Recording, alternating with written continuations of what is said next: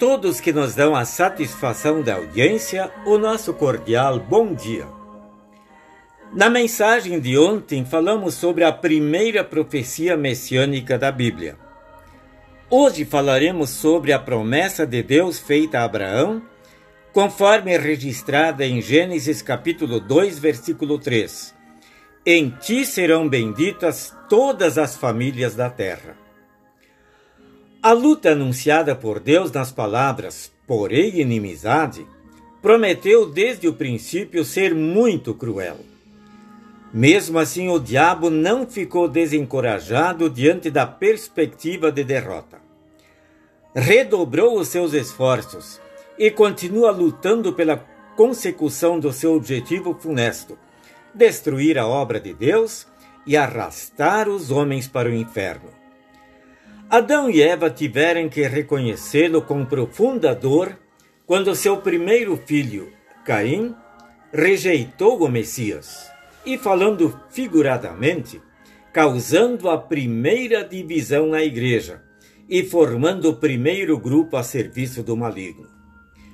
Desleixando a palavra de Deus, a igreja caiu em várias armadilhas satânicas através dos tempos Casamentos com incrédulos e outras tentações reduziram o número dos fiéis ao ponto de dois mil anos mais tarde, a igreja está reduzida a uma só família, a família de Noé.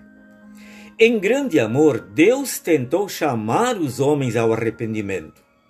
Em vão, porque os homens não se deixaram guiar pelo Espírito de Deus cegos precipitavam-se na ruína eterna.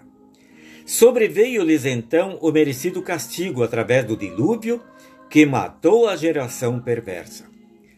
O mundo foi povoado novamente, mas também entre os descendentes de Noé houve muitos que se corromperam com facilidade e, e porque a imaginação do coração do homem é má desde a sua mocidade, diz o próprio Deus. Para preservar a sua igreja, Deus escolheu Abraão e lhe disse: Em ti serão benditas todas as famílias da terra. Dele deveria sair uma bênção para todos os homens. Da sua descendência, a casa de Israel, deveria nascer o Salvador. Este obteria a grande vitória sobre o diabo, o pecado e a morte e ofereceria a salvação a todos os seres humanos. Meus amigos, nós já conhecemos esta salvação. Se somos cristãos sinceros e verdadeiros, já aceitamos mediante a fé.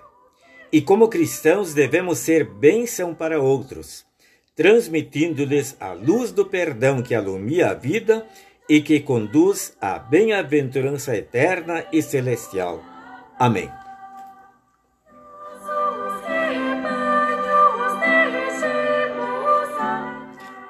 Oremos. Obrigado, Senhor, porque nos concedeste o privilégio de crermos nas promessas feitas no Antigo Testamento e a sua concretização. Fortalece-nos sempre mais na fé. Amém.